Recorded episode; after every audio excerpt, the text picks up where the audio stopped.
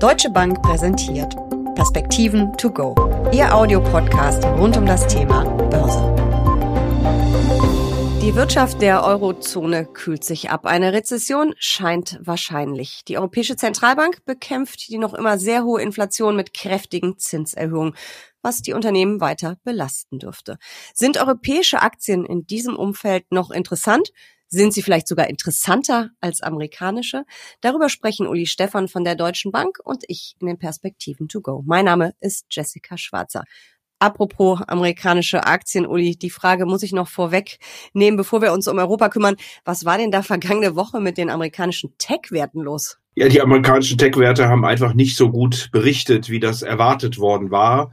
Die Erwartungen waren natürlich relativ ambitioniert, weil sie ja als die Wachstumswerte gelten und diese Wachstumszahlen wurden eben nicht in der Weise geliefert. Also völlig konträr eigentlich zu den amerikanischen Finanzwerten, die ja absolut gesehen im Vergleich zum letzten Jahr viel schlechter berichtet haben, aber besser als erwartet war es bei den Tech-Werten zwar besser als im Vorjahr nochmal, mhm. aber zumindest bei vielen, aber eben schlechter als erwartet. Und das hat dann tatsächlich Jessica zu erheblichen äh, Kursabschlägen bei dem einen oder anderen Wert geführt. Wir haben da ja wirklich zweistellige Minus gesehen, bis zu 20 Prozent. Amazon war es, glaube ich, und Apple hat ja auch kräftig äh, verloren.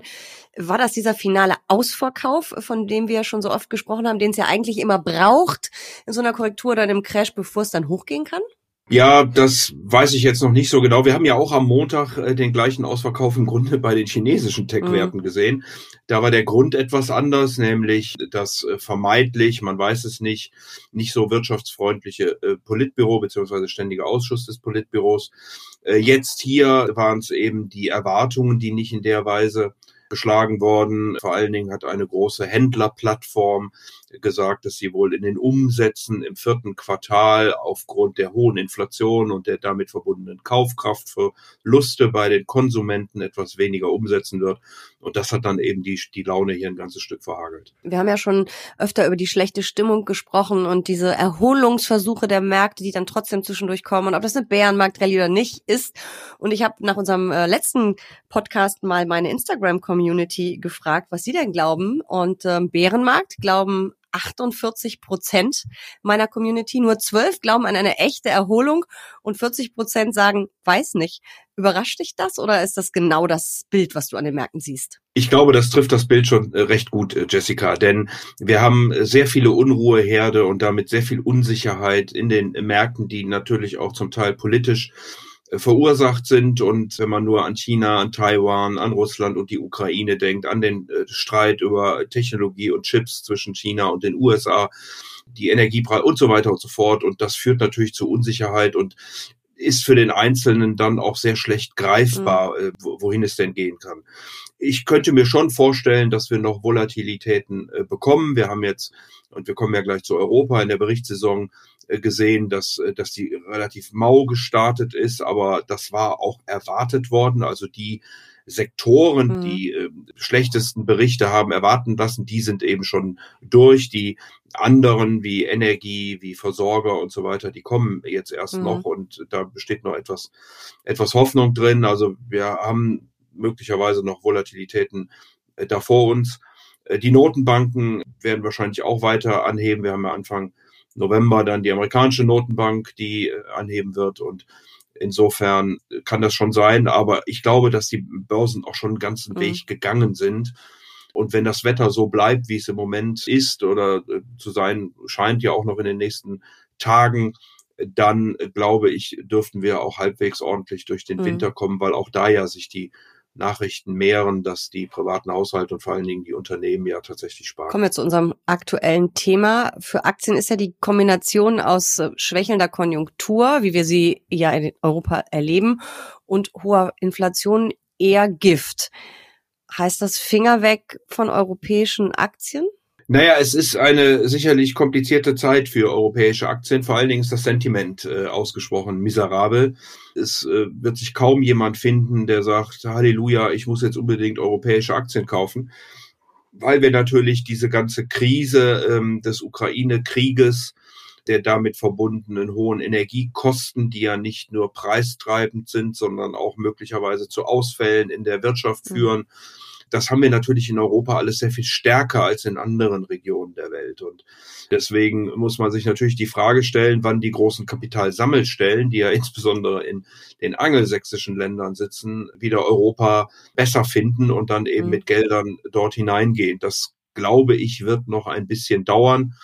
Äh, und insofern kann man wahrscheinlich in Europa Schnäppchenjagd machen, wenn man ein bisschen längeren Zeithorizont hat und auch ein bisschen risikobewusst ist. Aber bis wir einen wirklichen nachhaltigen Anstieg der Kurse sehen, da glaube ich, braucht es eben die Überzeugung, dass man die Inflation im Griff hat, dass die Zinsen nicht weiter steigen, dass man durch den Winter kommt, dass die Energie ausreicht. Und wie gesagt, das kann eben noch ein paar Tage oder Wochen dauern. Schnäppchenjagd ist ein super Stichwort. Wie günstig sind europäische Aktien mittlerweile, vor allem auch im Vergleich zu den amerikanischen? Ja, wir haben Kursgewinnverhältnisse, die äh, knapp über zehn liegen in den Indizes. Äh, wir haben einzelne Sektoren und Europa ist ja ähnlich wie Japan sehr zyklisch mhm. aufgestellt, also sehr viel Industrieunternehmen, Unternehmen, die Güter produzieren, die man dann kauft, wenn es eben besonders gut läuft.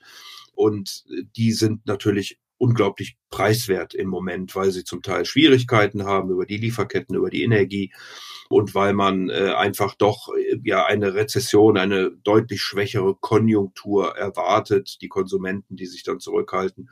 Und das führt eben im Moment dazu, dass diese Aktien doch sehr, sehr preiswert sind und auch im historischen mhm. Vergleich, würde ich sagen, preiswert sind. Und das sind eben dann die, wenn man dann glaubt, dass so der ein oder andere Automobilhersteller oder oder nicht wirklich in existenzielle Probleme kommen wird, äh, die man dann auf Sicht äh, mhm. wahrscheinlich kaufen kann. Das wäre jetzt auch meine nächste Frage. Welche Branchen? Auto wäre mir da auch eingefallen. Da sind ja einige wirklich deutlich einstellig bei ihrem Kursgewinnverhältnis.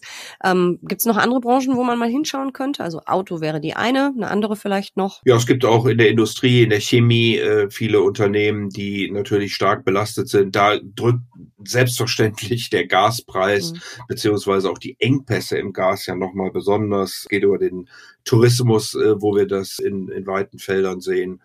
Also da gibt es schon einige äh, Sektoren, diejenigen, die hier gut performen und laufen, das sind eigentlich nur die, die von der Energiekrise profitieren, nämlich die Öl und Gas, die Energieunternehmen und zum Teil die Versorger, die beispielsweise über die frühe Umstellung auf erneuerbare Energien eben heute doch ganz gut Geld verdienen können. Und ein ähnliches Bild zeigt sich ja eigentlich auch in den USA mit den Branchen, die stärker abgestürzt sind und weniger stark.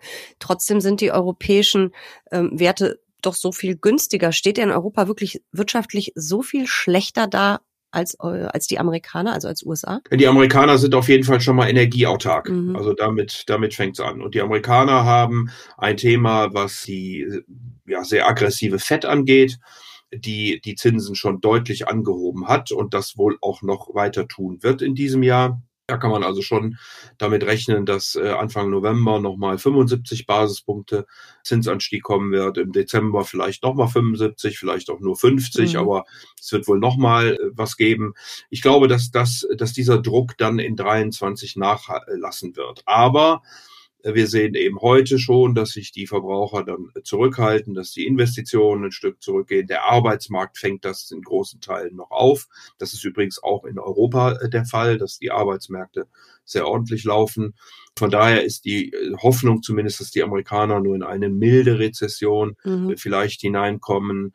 Am Anfang des Jahres, jetzt das dritte Quartal, war ja sehr, sehr gut eigentlich und äh, dann auch relativ schnell wieder äh, aus diesem Zyklus herauskommen. Also für die USA ein normaler Zyklus, mhm. so wie wir ihn sozusagen vor Finanzkrise, vor Corona äh, und all diesen Dingen gesehen haben. Für Europa sieht das eben ein bisschen anders aus weil der Krieg hier bei uns direkt um die Ecke ist, weil wir uns äh, zu abhängig gemacht haben von russischen ähm, Energieträgern und weil wir jetzt eben gucken müssen, wie wir diese Energie die wir brauchen für die privaten Haushalte, für die Wirtschaft, für die, äh, ja, für die Gesellschaft insgesamt, wo wir sie herkriegen, mhm. wie wir sie beschaffen, zu welchen Preisen wir das tun. Und da sind wir sicherlich im Moment deutlich, sagen wir mal, gefährdeter, als dass die Vereinigten Staaten von Amerika sind. Und allein vor diesem Risiko scheuen sich mhm. eben viele nicht-europäische Investoren heute in Europa zu investieren. Aber man sagt ja immer so schön, keine Chance ohne Risiko, keine, kein Risiko ohne Chance. Und du hast die Schnäppchen vorhin schon angesprochen.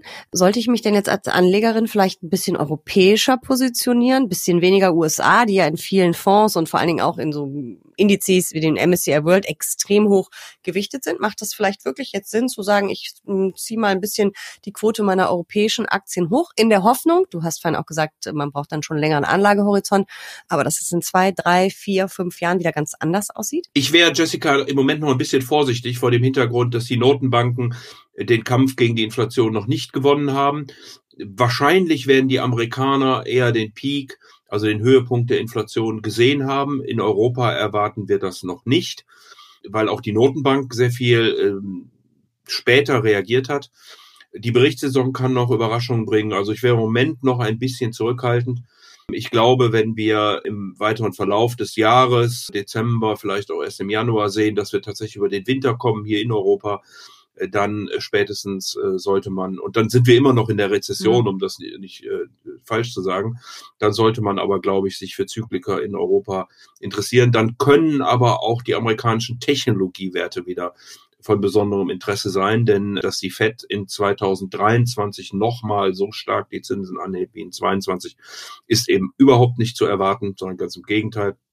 Sie wird eher vorsichtig dann sein, zuerst mal gucken, wie es wirkt und, und vielleicht pausieren. Und vor dem Hintergrund, wie gesagt, wäre ich im Moment für die nächsten Wochen noch etwas zurückhaltend und vorsichtig, auch in Europa, äh, würde mir den weiteren Verlauf im äh, Januar angucken. Ich würde jetzt eher Schnäppchen äh, kaufen, wie wir das vorhin schon besprochen haben, und die Allokation offensiver wieder ausrichten, dann aus heutiger Sicht ist immer schwierig, Vorratsbeschlüsse zu fassen, aber aus heutiger Sicht eher zum Jahreswechsel. Ich lese auch die ganze Zeit, dass Qualitätsaktien, also Aktien von Unternehmen mit super gesunder Bilanz, im Augenblick so extrem günstig wären und die sind ja eigentlich ein Garant für Stabilität im Depot.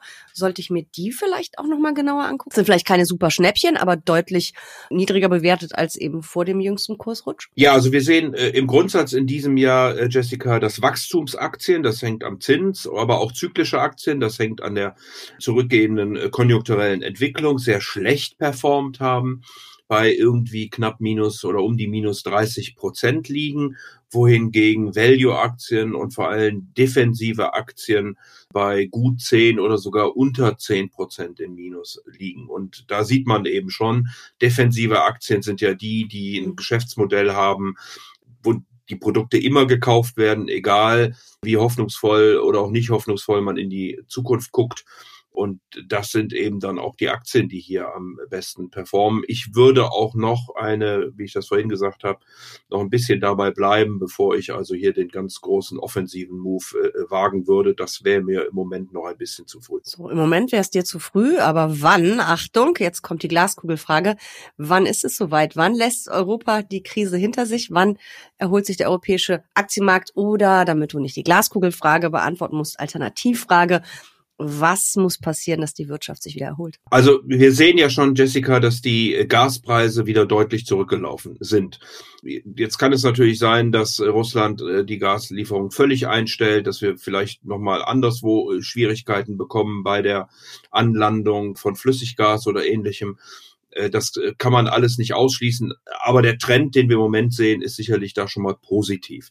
Wenn wir den verfestigen können, wäre das ein sehr gutes Signal. Wenn wir sehen, dass die Europäische Zentralbank es schafft, die Inflation so weit zu bekämpfen, dass sie wieder zurückgeht, dann wäre das ein gutes Signal. Und wie gesagt, ich bin gar nicht so pessimistisch. Ich lese zumindest, dass die Unternehmen und auch die privaten Haushalte sehr stark reagiert haben auf die Gaspreise und ihren Verbrauch deutlich eingeschränkt haben ich bin da, kann da auch nicht in die Glaskugel gucken, aber ich würde aus heutiger Sicht sagen, dass wir eine gute, gute Chance haben, wirklich über den Winter zu kommen. Und insofern glaube ich, wenn wir hier sehen, dass die Notenbanken nicht mehr so aggressiv sind, die Inflation ein Stück runterkommt, äh, dass wir mit dem Gas hinkommen, dann, äh, dann sind, glaube ich, gute Gelegenheit, spätestens dann äh, zu kaufen. Wer Mut hat, kann das jetzt schon tun und vielleicht noch mal bessere Kurse bekommen, denn es ist auch klar an der Börse, wird nicht geklingelt, ein blöder Spruch, aber wenn, wenn natürlich alle sehen, äh, dass diese Dinge sich verbessern, äh, dann hat man natürlich die ersten Mutigen auch schon im Markt, die dann äh, die Kurse auch ein Stück nach oben getrieben haben. Ich sehe, der Rheinländer Uli Stefan ist und bleibt optimistisch. Vielen Dank für diese Perspektiven to go. Aber sehr gern doch. Tschüss.